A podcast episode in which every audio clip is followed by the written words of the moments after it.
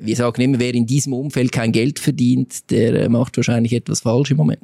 Also bei den Edelmetallen muss man immer ein bisschen vorsichtig sein, wenn man von Angebot und Nachfrage spricht das Angebot bei den Edelmetallen ist schier unbegrenzt. Und wenn dann wirklich Substanz dahinter ist, also wenn hier wirklich was Substanzielles gefunden wird und neu entdeckt wird, dann sind die Voraussetzungen für so einen Ten-Bagger, also für so eine Raketenaktie dann gegeben.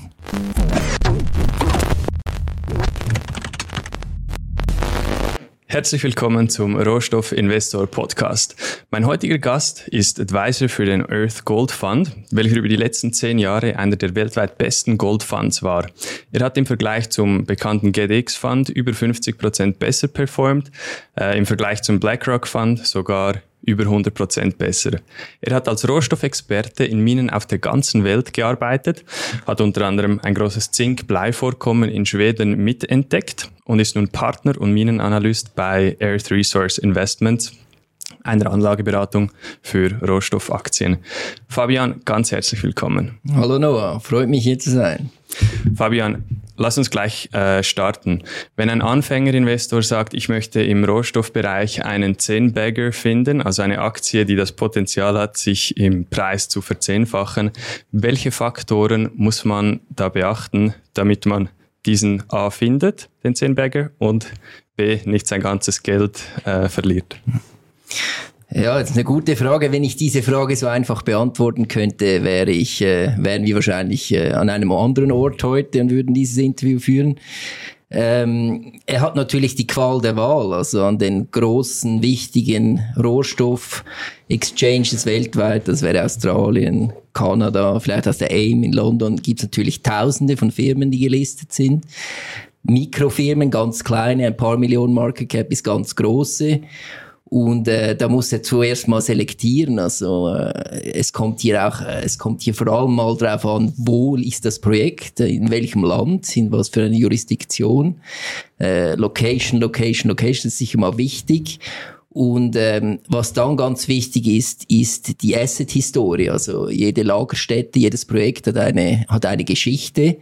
Und äh, man muss sich einfach, man muss realistisch sein und man muss sehen, wenn mir dieses Projekt nahegelegt wird, dann ist da schon substanzielles Marketing dahinter. Da gibt's frühe Investoren, die wahrscheinlich schon Geld gemacht haben, die irgendwann wieder aussteigen möchten. Und die Historie von diesen äh, Lagerstätten und von diesen Projekten zu kennen, ist absolut wichtig. Und äh, es gibt da höchstwahrscheinlich gibt's da Abnahme, Abnahmerechte, die damit ähm, einhergehen. Es gibt Partizipationsrechte, die dieses Asset limitieren könnte. Und da muss man wirklich äh, sehr genau hinschauen, was sind das für Lagerstätten und was ist die Historie dahinter. Dann sicher das Management, äh, absolut zentral. Wer steht dahinter? Was haben die für einen Track Record? Haben sie das schon gemacht? Haben sie das schon erfolgreich gemacht? Was ist ihr Interesse hinter dieser Geschichte? Und äh, ich glaube, wenn das alles zusammenkommt, wenn die Geologie stimmt, äh, wenn das Management stimmt und wenn dann wirklich Substanz dahinter ist, also wenn hier wirklich was Substanzielles gefunden wird und neu entdeckt wird, dann sind äh, die Voraussetzungen für so einen Ten-Bagger, also für so eine äh, so eine Raketenaktie dann gegeben. Du hast äh, gesagt Location, Location, Location. Bedeutet das für dich äh, Location egal wo? Einfach wie ist die Geologie der Mine? Oder bedeutet das auch, ähm, ich würde jetzt nie in Afrika investieren oder ich würde nie im Westen investieren, weil dort vielleicht nicht so hohe Vorkommen gefunden werden? Mhm, ja, auch das ist eine, es ist eine gute Frage. Wir, im Moment ist natürlich, der Appetit für Hochrisikoländer ist natürlich äh, ziemlich gering. Also ich kann eine hervorragende Lagerstätte gefunden haben und ähm, liegt aber in einem Hochrisikobereich weltweit, also von, vom geopolitischen Risiko. Und äh, es kann dann sein, dass, dass ich fast keinen Wert für, äh, für diese Lagerstätte dann äh, erhalte in diesem im heutigen Marktumfeld. Und das andere ist natürlich, wenn ich dann diese, eine ähnliche Lagerstätte oder es kann auch eine viel minderwertige Lagerstätte sein, aber in einer, in einer Jurisdiktion, also in einem Gebiet, wo es bereits Infrastruktur hat, es hat bereits bestehende äh, Produzenten und Schürfer, die bereit sind auch für so ein Asset zu zahlen, damit sie ihre eigene Produktion äh, äh, erhöhen können. Und äh, deswegen ist natürlich der, äh, der, der die Region, wo so eine Lagerstätte dann wirklich entdeckt wird, natürlich absolut zentral. Wo muss ich als Investor beginnen, wenn ich jetzt sage, hey, ich suche mir vielleicht zehn kleine Aktien aus, bei denen ich dann nachher am Schluss wirklich nur eine kaufen möchte mit diesem Ziel, dass die sich verzehnfacht. Du sagst, dort, wo es schon Marketing drin hat, ist es nicht mehr so spannend, weil, äh, weil, äh, weil es Investoren gibt, die schon drin sind und die raus möchten. Wo, wo ist ein guter Anfangspunkt, um überhaupt von diesen Projekten oder diesen Firmen äh, zu hören? Ja, es ist, äh, ich würde sagen, so für den 0815-Investor, der jetzt einfach in einen Early Stage Junior investieren will, es, ich würde sagen, es ist sehr schwierig, hier äh, äh, wirklich Mehrwert zu generieren, einfach durch, durch, äh, durch Stockpicking, weil es ist ein sehr technischer Bereich. Man muss äh, ein wirklich gutes Verständnis haben äh, in der darunterliegenden Geologie. Auch man muss abschätzen können, wie realistisch ist es, dass so ein Projekt, wenn es denn bereits besteht, realisiert werden kann. Also es gibt hier im Bereich der Geologie, aber auch im Bereich der, Min der, der Minentechnologie, des Minenwesens, diverse Punkte, die man wirklich genau anschauen muss, und, um so ein Projekt zu beurteilen. Und ich glaube, für den Laien ist das sehr schwierig und es wird so ein bisschen... Äh, Pfeile auf eine Dartscheibe äh, schießen. Manchmal hat man dann Treffer, manchmal nicht, aber äh, äh, es braucht hier schon relativ fundamentales Fachwissen, damit man wirklich ein Projekt äh, gut beurteilen kann. Wenn und ist auch für uns immer wieder schwierig. Also auch für uns ist diese fundamentale Beurteilung nicht immer einfach. Also hier gibt es doch einige Knackpunkte, die, Knackpunkte, die man wirklich sehr genau betrachten muss wenn du jetzt überfallen werden würdest, gun to your head, du müsstest sagen, hey, du musst, dein Vermögen in, in zwei Junior-Aktien investieren, ähm, die das Potenzial dazu haben. Hier natürlich auch der Hinweis, das ist jetzt keine Anlageberatung, das ist hochriskant. Ähm, gibt es aktuell ähm, eins, zwei Juniors, bei denen du sagst, hey, es ist zwar immer noch riskant, aber da denke ich, sind die wichtigsten dieser Faktoren gegeben, die du eben jetzt ausgeführt hast. Ja, die gibt es schon. Also es sind, das sind alles Firmen, die Projekte haben, die in einer guten Nachbarschaft sind. Es gibt in, äh, im Umkreis von diesen Projekten gibt es große Produzenten und all die großen Produzenten haben Mühe, die Produktion aufrechtzuerhalten, also potenzielle, potenzielle Käufer gibt es in der Umgebung. Dann sind das Firmen, die gutes Management haben, die bereits diesen Prozess durchgeführt haben, erfolgreich durchgeführt haben und die auch maßgeblich an diesen Firmen beteiligt sind. Das ist äh, sehr wichtig. Und dann würde ich mir auch noch Firmen aussuchen, die in einem Rohstoffbereich tätig sind, die, äh, die relativ gute Wachstumsaussichten auch vor sich haben. Also ein Rohstoff, der nicht zu nischig ist, äh, für den es einen breiten Markt gibt und ähm, die auch von dieser ganzen Thematik der Energiewende, Abkehr von diesen fossilen Brennstoffen, Elektrifizierung und so profitieren könnten. Ich glaube, das ist sicher nicht falsch. Und dann würde ich wahrscheinlich auch noch ein Augenmerk sicher auf die, äh, die Liquidität. Der, der, haben Sie genug liquide Mittel im Moment, um, um die Lichter am Laufen zu halten, um Exploration zu machen? Das ist sicher auch ein wichtiger Punkt. Und dann schlussendlich klar, es muss ein attraktives Projekt sein von der Geologie her. Es muss hier, es müssen hier diverse Parameter stimmen. Und dann glaube ich, äh, würde ich da meine zwei Firmen suchen. Aber auch dann, es bleibt ein relativ großes Risiko, dass, äh, diese Firmen dann wirklich äh, zu einem Ten-Bagger werden, was natürlich eine relativ seltene, ein relativ seltenes Outcome ist. Wenn du dich jetzt auf zwei Firmen im Goldsektor festlegen müsstest, was kommt dir als erstes in den Sinn? Ja, ich würde jetzt keine, keine neuen Positionen nennen, aber ich kann rückblickend sagen, zum Beispiel äh, K92, das ist eine eine Firma, die in äh, Papua-Neuguinea verschiedenste Projekte vorangetrieben hat. Und eines war dieses äh, Kainantu, die Kainantu-Mine, die sie von Barrick gekauft haben. Damals eine sehr kleine Firma, heute ähm, ein, sicher ein Schwergewicht in Papua-Neuguinea und natürlich auch eine sehr große Lagerstätte. Ein Kollege von mir ist, äh, ist gerade in Papua-Neuguinea und schaut sich das genau an. Also das wäre sicher rückblickend zum Beispiel eine Firma, äh, wo diese Voraussetzungen erfüllt waren. Äh, ein, äh, wahrscheinlich ein höheres äh, geopolitisches Risiko, aber andere Faktoren, die hier sehr schön alle ähm, wirklich ihren Platz gefunden haben und schlussendlich dann zu einer sehr erfolgreichen Geschichte geführt haben im Nachhinein. Wie siehst du aktuell den Ausblick für den Goldpreis über die nächsten drei bis fünf Jahre? Ja, wir machen eigentlich keine, wir machen keine Prognosen für den Goldpreis. Äh, ich meine, vielen ist bewusst, dass das Umfeld für Gold eigentlich äh, fundamental gut ist. Wir haben eine eine sehr hohe Verschuldungsquoten in vielen Staaten. Wir haben eine erhöhte Inflation, was wir schon lange nicht mehr gesehen haben.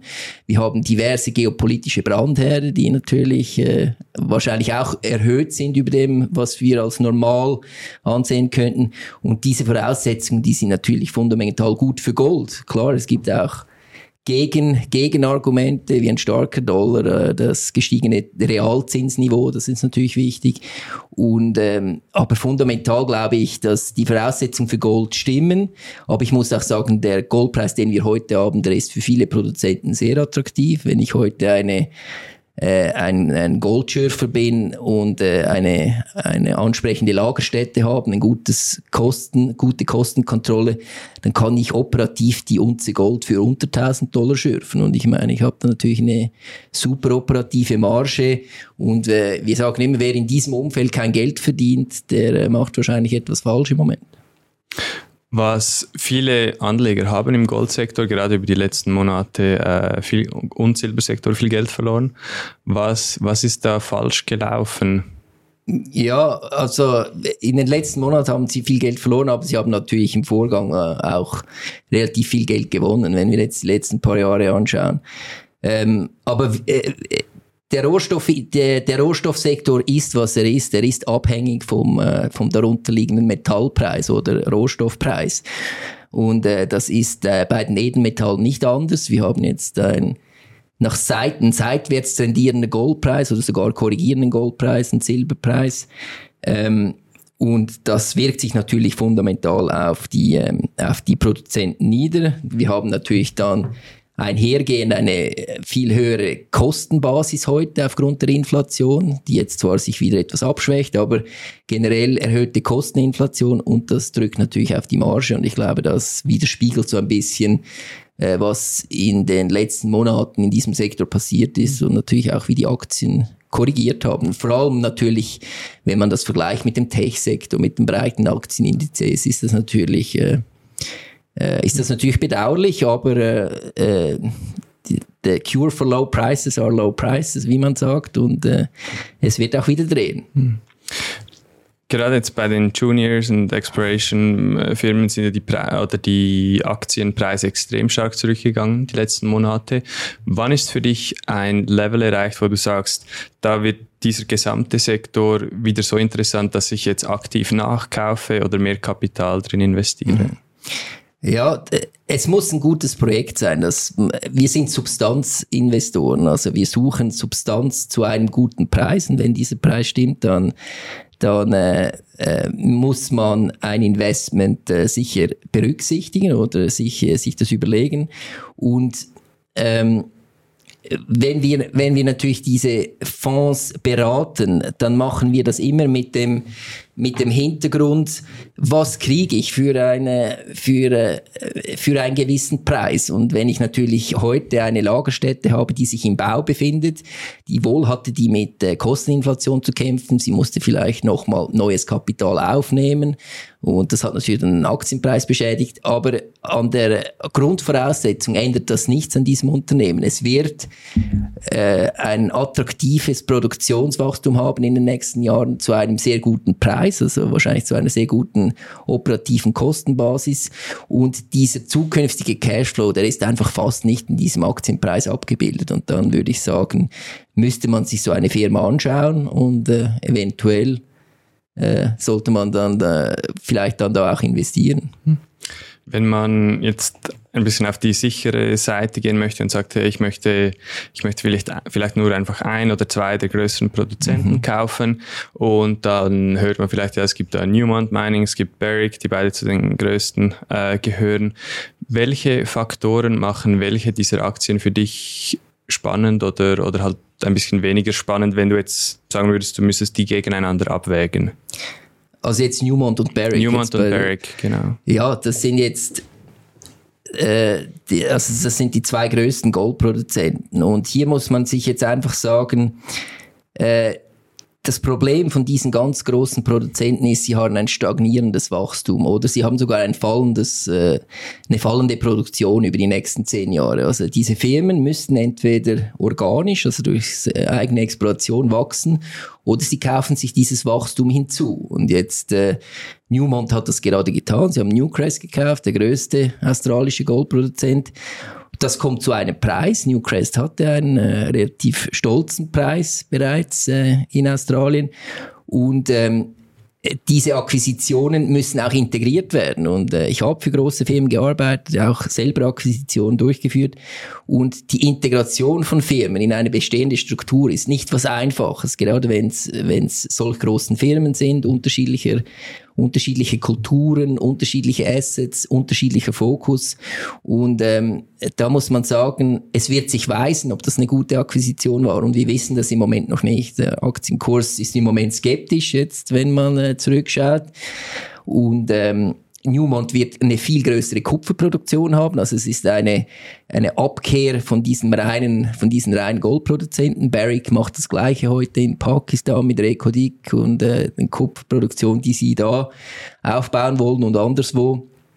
Und äh, auch dies wird sich zeigen, ob das der Markt schlussendlich ähm, äh, gutiert und äh, ähm, schlussendlich auch ähm, akzeptiert, weil ähm, äh, reine Goldproduzenten hatten immer einen, einen Stellenwert in den Portfolios der, äh, der, der globalen Asset Manager. Und wenn wir jetzt diese Hybrid-Edelmetall-Kupferproduzenten haben und kaum mehr reine Goldproduzenten, äh, ist dann die Frage, verliert man Investoren oder gewinnt man neue Investoren dazu? Und das ist hier etwas die Frage. Wenn jemand jetzt als Laie äh, an den Sektor ranläuft, wie, was empfiehlst du jemandem, der interessiert ist, selber eine äh, gewisse Position zu investieren, der aber nicht gleich mit einem Vermögensverwalter zusammenarbeiten möchte? Gibt es für dich gute Ressourcen, wo du sagst, hey, das, äh, diesen vertraue ich, dort hole ich mir auch gewisse Informationen, wo man sich ähm, ja, gu gut verlässlich informieren kann? Ja, also gerade in diesem Junior-Bereich ist es natürlich ein bisschen schwierig, weil es sind ähm, äh, man muss sich dann fragen, wie transparent sind diese Informationen, wie umfassend sind diese äh, Informationen und ja, wie absorbiere ich das und wie verarbeite ich das? Also in diesem ganzen Junior-Bereich muss man wirklich hier das Risiko diversifizieren, man muss, äh, äh, man muss hier eine gute Auswahl von Firmen haben und auch dann, es bleibt ein Hochrisikospiel und ich meine, wenn man einfach das Risiko sucht, also und dann auf einen schnellen und großen Return hofft, äh, ja, dann, dann, dann grenzt an Glücksspiel und dann äh, finde ich, man kann auch das Geld ähm, auf einzelne Firmen setzen, wo man einfach findet, das ist ein attraktives Projekt, das, sind das, äh, das gefällt mir, das sind äh, coole Leute dahinter und äh, könnte dann das so das Geld investieren. Und es gibt natürlich Alternativen, es gibt große Indexfonds, also es gibt ein GDXJ, wo nur auf Juniors oder nicht nur auf Juniors, aber auch auf Juniors setzt und äh, ja, um das Risiko etwas zu diversifizieren, wäre wahrscheinlich dann so ein Indexfonds ähm, um, ähm, um empfehlenswertesten, wenn man wirklich nicht auf die spezialisierten Fonds setzen will. Von Sprott gibt es ja den SGDJ, heißt er, glaube ich, Fund, mhm. äh, noch nicht so lange wie den GDXJ bin mir nicht 100% sicher. Kennst du diese ein bisschen oder gibt es einen, den du vielleicht eher vorziehen würdest von der Zusammensetzung gegenüber dem anderen? Nee, also ich kenne mich jetzt im Detail nicht mit diesem. Wir kennen wohl die Top-Position von äh, Vanek, also von diesem GDXJ oder GDX, aber jetzt im Sprott wüsste ich jetzt nicht, wie der genau zusammengesetzt ist. Aber es werden da, es wird eine Mischung sein zwischen großen Namen und dann sicher auch mit kleineren. Aber hier äh, wieder ähm, es braucht natürlich hier einen gewissen Track Record. Also ich würde hier zuerst mal beobachten, wie performen diese Fonds und äh, dann entsprechend dann beurteilen, ob das was Gutes ist mhm. oder nicht. Natürlich gegen den Benchmark, den Index und natürlich wichtig gegenüber dem Metall. Also man sollte hier, wenn man so ein Risiko eingeht, muss man natürlich auch eine Outperformance gegenüber dem, dem, dem Metall haben, also gegenüber Silber oder Gold oder was es auch immer ist. Lagerst du dein Vermögen oder einen Großteil davon als Geld auf einer Bank in Papierform oder wahrscheinlich nur auf, einfach auf, als Zahlen auf einem Computerserver? Dann bietet die BB Wertmetall AG eine tolle Lösung für dich an. Sie lagern nämlich dein Gold und Silber in kleinen Kügelchen, Granulat sagt man dem, in Säcken an einem sicheren Ort. Es ist super einfach zu nutzen. Du hast immer einen kompetenten Ansprechpartner, der dir per E-Mail oder Telefon schnell Antwort gibt. Ich selber bin seit mehreren Jahren Kunde und bin sehr zufrieden mit dem Service, aber auch den Preisen, die sie anbieten. Wichtig natürlich, wie immer, ist, dass du dich zuerst mit deinem Finanzberater absprichst, ähm, denn nur er kennt deine persönliche Situation. Um jetzt den Horizont noch ein bisschen zu erweitern, etwas, was mich äh, deine Meinung extrem wundernimmt. Du warst auf der ganzen Welt für verschiedene, verschiedene Minen unterwegs. Ähm, wie siehst du den Einfluss, den China aktuell auf eigentlich auf alle oder verschiedenste Rohstoffe auf der Welt hat? Ähm, sagen wir Afrika, Latein, Südamerika. Wie, wie, wie drastisch nimmt der Einfluss von China aktuell zu? Ja, also der Einfluss von China auf die einzelnen Länder, äh, der, der variiert natürlich, aber man muss sehen, China ist so ein absolutes Schwergewicht in der Nachfrage von, von so vielen Metallen, ob das jetzt Eisenerz, ob das Gold, auch Gold oder Silber oder vor allem Kupfer ist.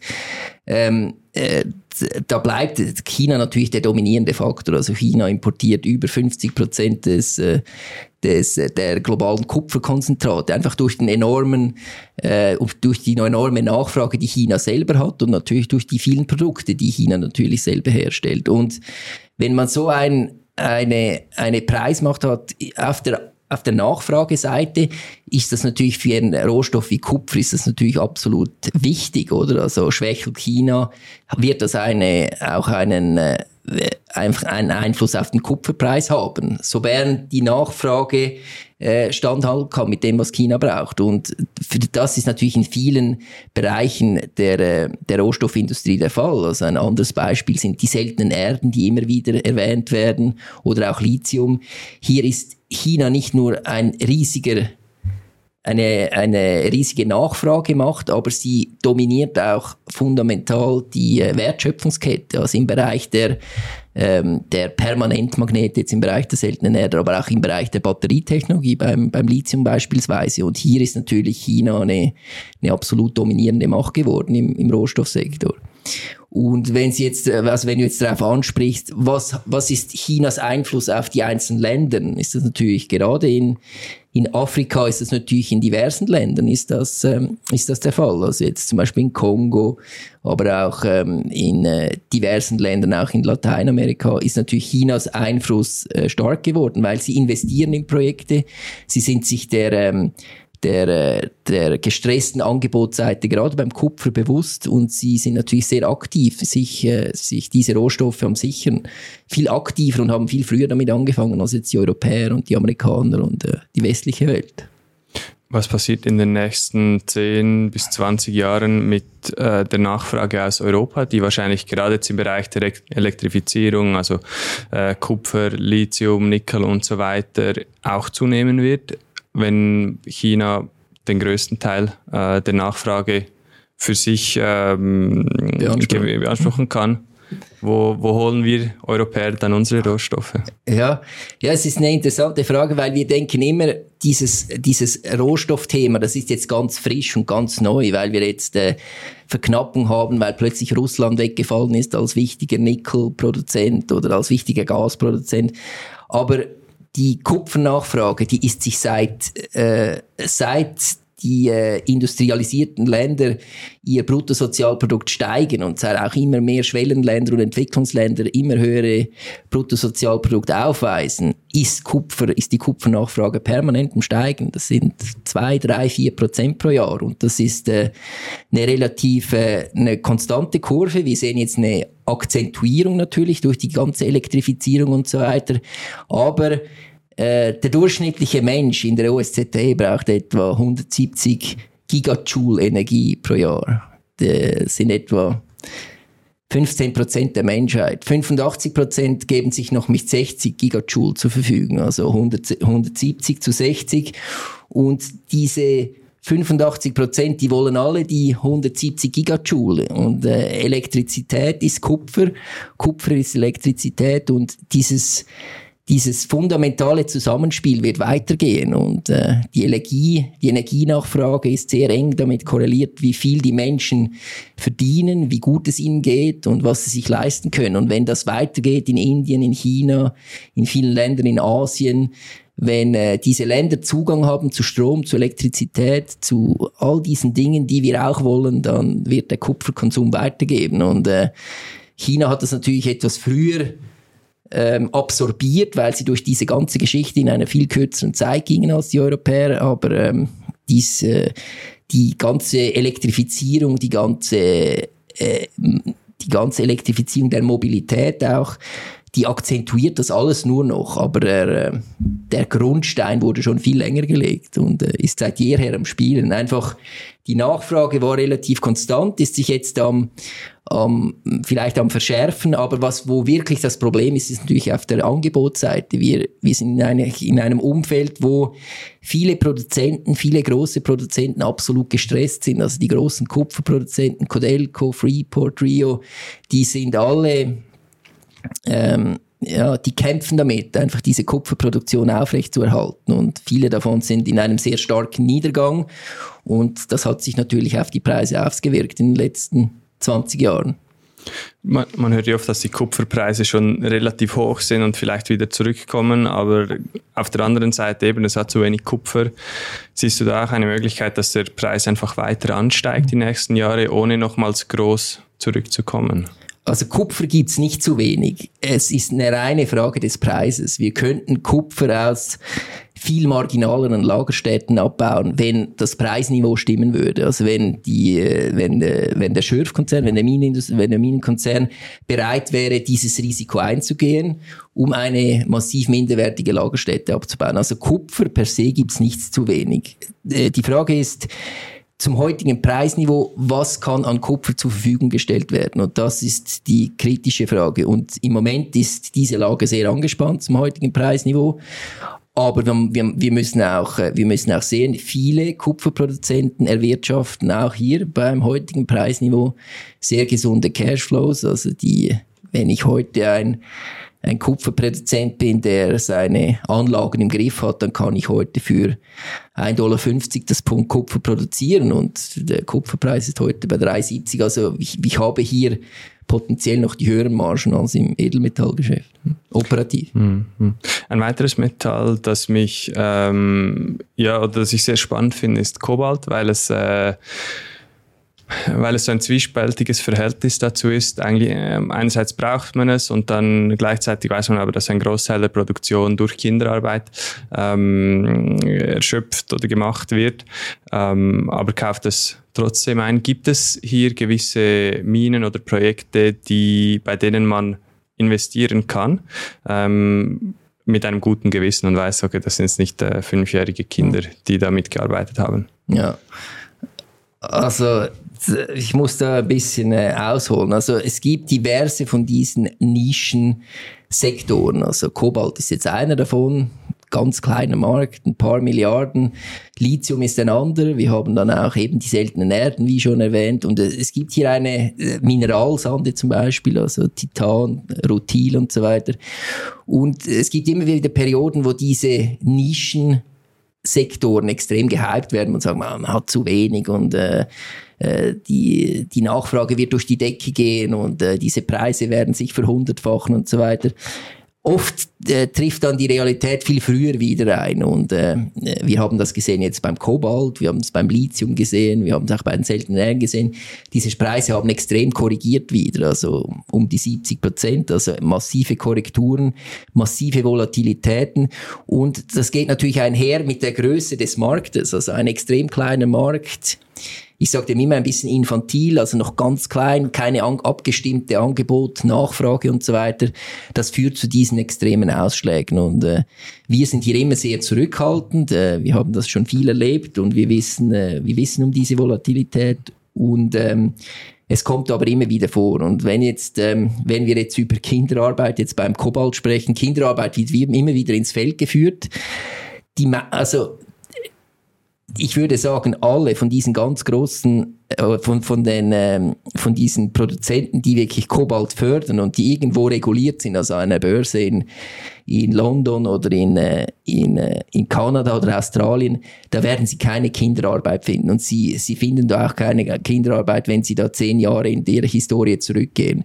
Kinderarbeit ist äh, ein Problem vom informellen Bergbausektor. Das sind ganz kleine Kleinstbetriebe, Familienbetriebe, die irgendwo, zum Teil auch in einer Peripherie von einer großen Mine, Erz abbauen. Und da in diesem informellen Sektor, wie so auf Englisch ist das der Artisanal Mining Sector, kommt Kinderarbeit vor. Aber sie werden kaum in eine Firma investieren oder investieren können. Das gibt's gibt's kaum oder gibt's nicht, wo wirklich äh, Kinderarbeit vorkommt. D deshalb, wenn Sie an der Börse in ein Unternehmen investieren, ist die Wahrscheinlichkeit, dass hier Kinderarbeit dabei ist, verschwindend klein.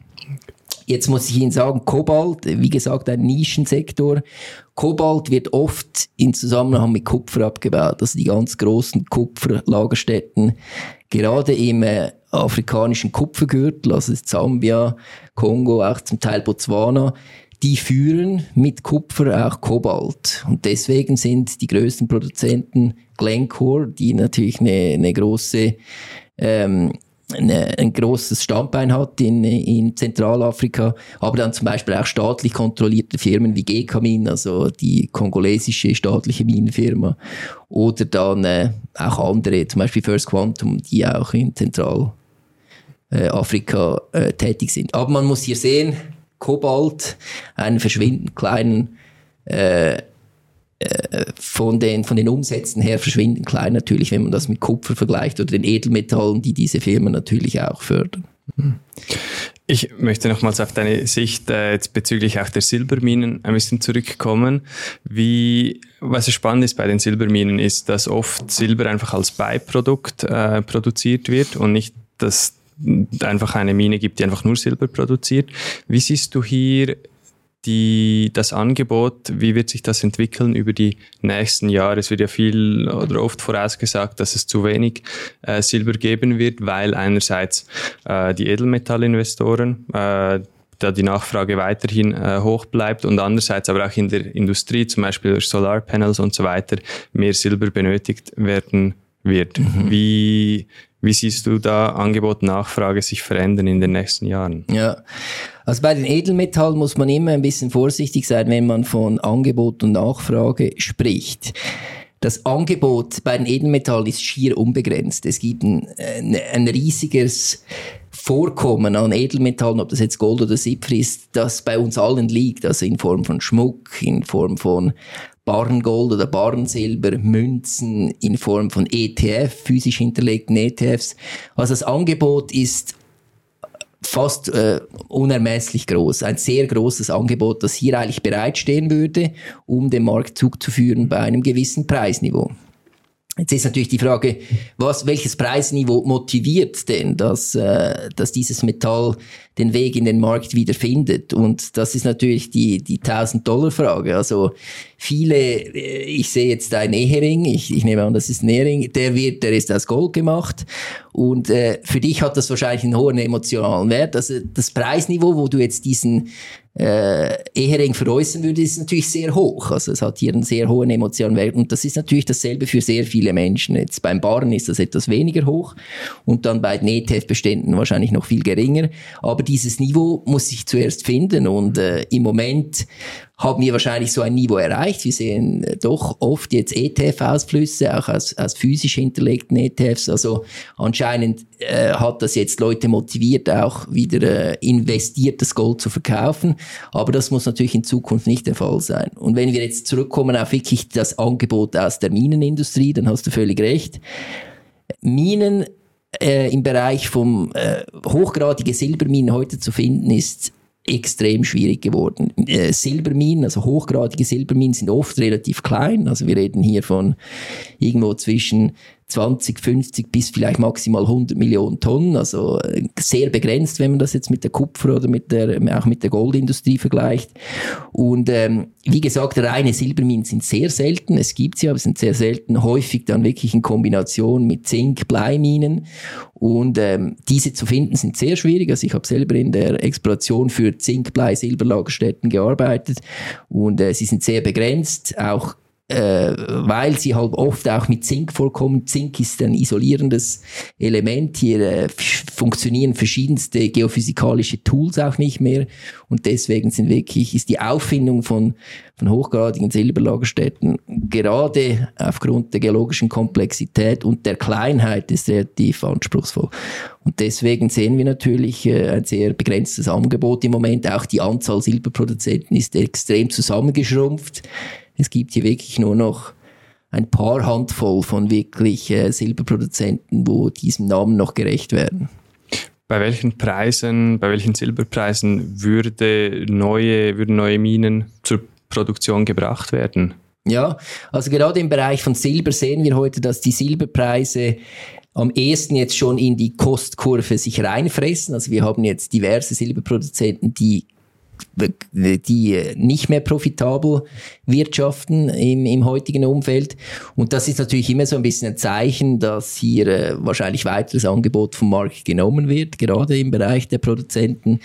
Und das sind eigentlich immer sehr positive Zeichen, dass sich der Silberpreis über früher, früher oder später sich einem höheren Niveau anpassen sollte. Also wir, also wir mögen Silber sehr, ist ein sehr äh, äh, von den Eigenschaften her natürlich ein absolut kritisches Mineral, gerade im Technologiebereich. Du hast erwähnt vor im, im Solarbereich und äh, mit der Elektrifizierung sollte natürlich auch Silber einen, einen hohen Stellenwert haben.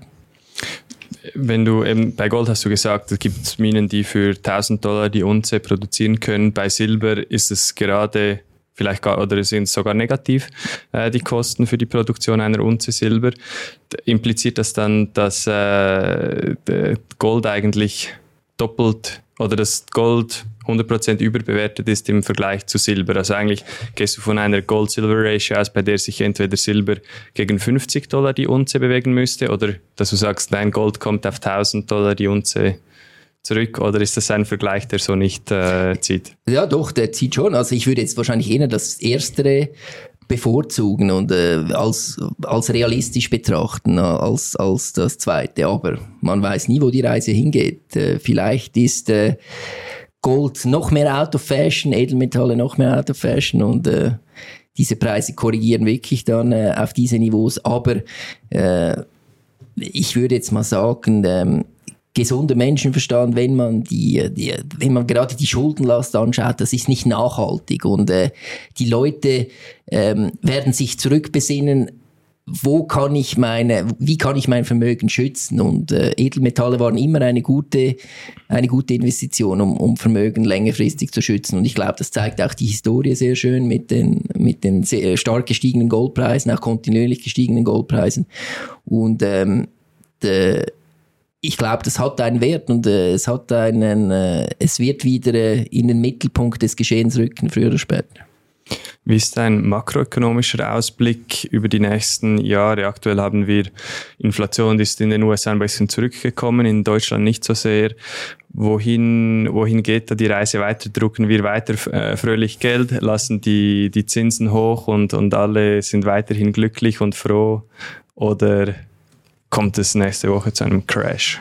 Ja, also ich bin ja Geologe, kein Makroökonom. Also da musst du, äh, da musst du einen Makroökonom fragen. Ich weiß nur, ähm, also die durchschnittliche Schuldenlast in den USA liegt bei etwa von den öffentlichen Schulden jetzt sind etwa 300.000 Dollar pro äh, pro Haushalt. Und äh, ich meine, die Amerikaner zahlen nicht äh, tiefe Einkommensteuer. Man kann hier vielleicht noch was abzwacken, vielleicht noch ein paar Prozent das ist die eine Variante, irgendwie diese Schulden zurückzahlen, aber wesentlich einfacher ist einfach diese Schulden wegzuinflationieren, oder? Und äh, äh, die letzten Jahrzehnte haben gezeigt, für was sich Regierungen entscheiden. Es ist natürlich der wesentlich einfachere Weg, einfach hier Geld zu drucken und der Inflation äh, Lauf zu lassen.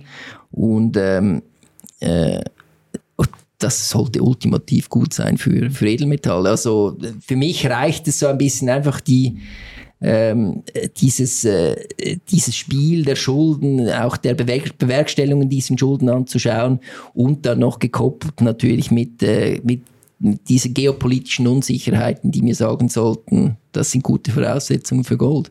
Und äh, klar, der Dollar ist natürlich sehr stark, das, äh, das hindert natürlich Edelmetall im Moment stark. Wir haben auch äh, diese sehr steile Zinskurve. Aber ähm, diese, diese steile Zinskurve wird Auswirkungen haben. Die, wir sehen die vielleicht im Moment noch nicht. Und was wir natürlich oft vor Augen haben, sind natürlich diese, dieses ganze Stagflationsszenario, das wir in den 70er Jahren hatten. Oder da gab es auch verschiedenste Perioden, drei sehr starke Anstiege der Inflation, die immer wieder dann bekämpft werden mussten. Und äh, das sind natürlich so Idealszenarien dann für die Rohstoffindustrie oder Leute, die gerade in diesem Rohstoffsektor investieren wollen. Ob das jetzt Energie ist, übrigens ein extrem spannender Bereich, oder dann auch eben die Edelmetalle oder die Industriemetalle. Wie könnte das jetzt konkret, wenn wir die 70er Jahre auf heute übertragen, wie könnte das konkret heute aussehen, wenn du von so einem Szenario der Stagflation sprichst? Was würde das zum Beispiel, was könnte das mit dem Goldpreis oder dem Ölpreis machen? Ja, also es, es, es stellt sich die Frage, äh, wird so ein hohes Zinsniveau, das wir jetzt und so ein stark schnell gestiegenes Zinsniveau einen Einfluss auf äh, die Wirtschafts, äh, die Wirtschafts, die wirtschaftliche Entwicklung von vielen Ländern haben, oder? Also es heißt hier eine viel höhere Schuldbedienung, viel, eine viel teurere Schuldenlast in diesem Sinne. Es wird eventuell wieder Probleme im Hypothekarsektor geben, kann ich mir vorstellen. Und ähm, äh, wenn natürlich diese Probleme eintreten, muss irgendwann dieses Zinsniveau wieder ein bisschen nach unten korrigiert werden, oder damit äh, diese Dinge wieder einigermaßen ins Lot kommen. Und wenn wir natürlich dann erhöhte Inflation immer noch haben, dann, ähm, äh, dann fällt natürlich wieder dieser Realzins und dann sollte das eigentlich sehr gut sein für, äh, für Rohstoffe. Und das war in den 70er Jahren der Fall. Wir hatten über diese von 70 bis äh, äh, vielleicht 85 war das eine Fünf Versechsfachung der Rohstoffe und wir, wir reden hier nicht mal über Aktien, die die wahrscheinlich dann noch dementsprechend viel besser sich entwickelt haben, worauf wir einen fast flachen, breiten Markt hatten, oder? Und das ist heute fast nicht mehr vorstellbar, aber vielleicht liegt das auch ein bisschen an der vergessenen, an der Kurzsichtigkeit, die wir heute haben und gar nicht mehr so weit in die Historie zurückblicken. Wenn ich jetzt noch ein bisschen von deiner äh, Expertise als Geologe ein bisschen etwas aus dir rauskitzeln darf, dann nehme, ich mich, nehme es mich Wunder, wenn du jetzt, sagen wir, äh, in Alaska in den Ferien bist und du gehst da wandern und stößt auf einen bestimmten Rohstoff irgendwo in einer kleinen Höhle oder so und bist äh, überzeugt, dass dort noch viel mehr äh, davon zu finden ist. Wie, wie läuft das genau ab von, äh, von, von der Entdeckung des Rohstoffes? Mit welchen Maschinen fährst du zuerst auf, um zu schauen, hey, was ist da im Boden, bis du dann das äh, Unternehmen mit einer Bewertung von, ein, von einer Milliarde aufgebaut mhm. hast? Also am liebsten mache ich ja in der Schweiz Ferien. Das ist ja mal das, äh, das Erste. Und dann am Zweiten hoffe ich natürlich, dass in dieser Höhle kein Bär ist, oder? Bevor ich da reingehe. Aber nee, jetzt Spaß beiseite. Also wenn ich jetzt ähm, wirklich im Feld auf eine, man, man, spricht von einer Mineralisierung, man weiß noch nicht, ob das äh, eine ökonomische Lagerstätte ist natürlich, schaut man sich an. Das günstigste immer mal die Aufschlüsse, also was sieht man zu kartieren, also eine geologische Karte zu erstellen. Das wird detailliert gemacht, je detaillierter, desto besser, weil nachher geht's wirklich ans Eingemachte. Ich muss dann wirklich anfangen, äh, geophysikalische Messungen zu machen. Ich muss dann meine Ziele definieren, die ich bebohren will und äh, äh, wahrscheinlich dann auch de, die ganze Umgebung zu beproben. Also wir, wir nennen das Soil Sampling, also man nimmt in einem periodischen Abstand einfach eine Bodenprobe, analysiert die und kommt dann durch all diese Messungen auf äh, interessante Ziele, die dann am Schluss bebohrt werden. Und Bohren ist mit Abstand das, das teuerste Mittel in der Exploration und äh, wird natürlich so effizient wie möglich eingesetzt. Also ich würde zuerst ähm, mir mal diesen Aufschluss anschauen. Ich würde dann zuerst mal ins Register gehen in diesem Land zu schauen, ja, sind diese Claims überhaupt noch vorhanden oder sind diese Claims bei jemandem? Wenn die natürlich bei jemandem wären, würde ich mal auf die zugehen und mal nett anfragen, ja, wie es da aussieht, findet Aktivitäten statt, könnte man da was machen, vielleicht ein Abtausch oder ein Kauf. Und wenn dann die Kontrolle über diesen Claim gewährleistet ist, finden dann weitere Messungen statt, geophysikalische Messungen, Bodenproben. Ich definiere mein Ziel und würde das dann bebohren. Bebohren heißt, man hat wirklich einfach einen Bohrer, mit dem man 10, 100, 200 Meter in die Tiefe geht. Ja, das ist äh, äh, ein gutes Bild. Ja, das sind wesentlich kleinere Bohrer, als wir die in der Ölindustrie haben. Das sind so Durchmesser von vielleicht 12 Zentimeter. Und hier wird ein Kern äh, gezogen, also eine Kernbohrung meistens. Und äh, äh, gerade in Nordamerika und aus diesen Kernen kann, können dann verschiedene Aufschlüsse gezogen werden. Also ich kann dann die Geologie interpretieren, ich kann den Kern zwei Teilen mit einer Säge und dann ein Teil zur Analyse schicken. Und ich kriege dann, wenn ich da äh, interessante geologische äh, Indikatoren sehe, würde ich die analysieren und dann am Schluss natürlich meine Metallgehalte ausfindig machen. Beim Gold immer ein bisschen schwieriger, wirklich äh, äh, sichtbares Gold zu sehen in einem Kern ist relativ selten. Bei den Basismetallen ist es wesentlich einfacher. Ich sehe dann die die Erzminerale wesentlich einfacher als beim Gold und beim Silber. Als Bonusfrage möchte ich noch von dir wissen, ob es einen Rohstoff gibt, bei dem du ein größeres Angebots-Nachfragedefizit siehst über die nächsten Monate bis zwei, drei Jahre, also relativ nahe jetzt. Äh, äh, gerade in den Energierohstoffen sehen wir im Moment äh, eine extrem angespannte Lage, gerade auf der Angebotsseite. Äh, wir reden immer von diesen Investitionszyklen und Makrozyklen. Und Im Rohstoffbereich ist der Investitionszyklus das A und O, also äh, wesentlich wichtiger als der Makrozyklus. Und gerade im Energiebereich äh, fehlen diese Investitionen. Wer baut heute noch eine Raffinerie? Wer baut heute noch eine äh, ein äh, Pipeline-Netz für, für Gas oder Öl, das sind äh, Dinge der Vergangenheit. Und ohne diese fehlenden Investoren, gerade in diesen äh, Schieferöllagerstätten in den USA, ohne diese Investitionen ähm, fehlen einfach die, äh, die, äh, die Energierohstoffe, die weiterhin extrem nachgefragt sind. Also wir sehen immer noch jährliche Zuwachsraten von zwei, drei, vier Prozent auch beim Öl und beim Gas. Und äh, diese Nachfrage zu be befriedigen mit den Investitionen, die wir heute tätigen, wird ein Ding der Unmöglichkeit sein. Und da sehen wir natürlich ähm, sehr großes Potenzial, auch gerade bei diesen Energierohstoffen. Und das auch schon eben in den nächsten Monaten bis Jahren und, und nicht erst in 10 oder 20 Jahren. Absolut. Ja. ja. Und Saudi-Arabien können die nicht einfach, der OPEC kann ja die Produktion immer regulieren, hat man das Gefühl, die können einfach so viel herstellen, wie mhm. sie wollen. Ähm, ist das, wo, wo ist da der Deckel? Können Sie da nochmals 20 Prozent drauflegen und dann ist Schluss? Oder weiß man das? Ja, ich, ich, ich bringe einen anderen Vergleich. In den letzten 10 bis 20 Jahren hat die USA ein Saudi-Arabien an Öl und ein Saudi-Arabien an Gas an den Markt gebracht. Also rein mit diesen extrem erfolgreichen äh, Schieferöl- und Schiefergaslagerstätten, die in den USA erschlossen wurden. Und dieses Angebot war so viel wichtiger und zentraler für den ganzen Energiemarkt weltweit als die Rolle, die Saudi-Arabien heute spielt. Und wie viel Saudi-Arabien wirklich die Produktion noch erhöhen kann, das, das, das, weiß, das weiß der Markt vermutlich heute nicht. Das, äh, das wissen die, die saudischen Ingenieure wahrscheinlich am besten.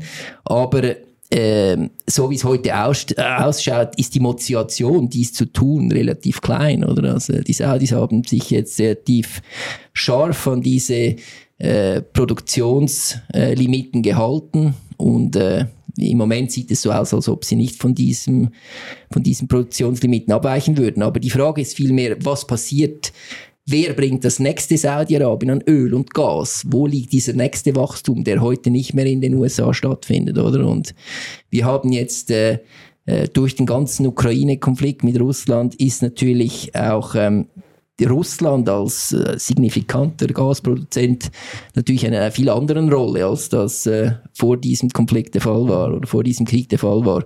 Und heute spielen hier ganz andere Tendenzen auch, wo dieses russische Gas hinführt und wo das wieder in den Markt gelangt.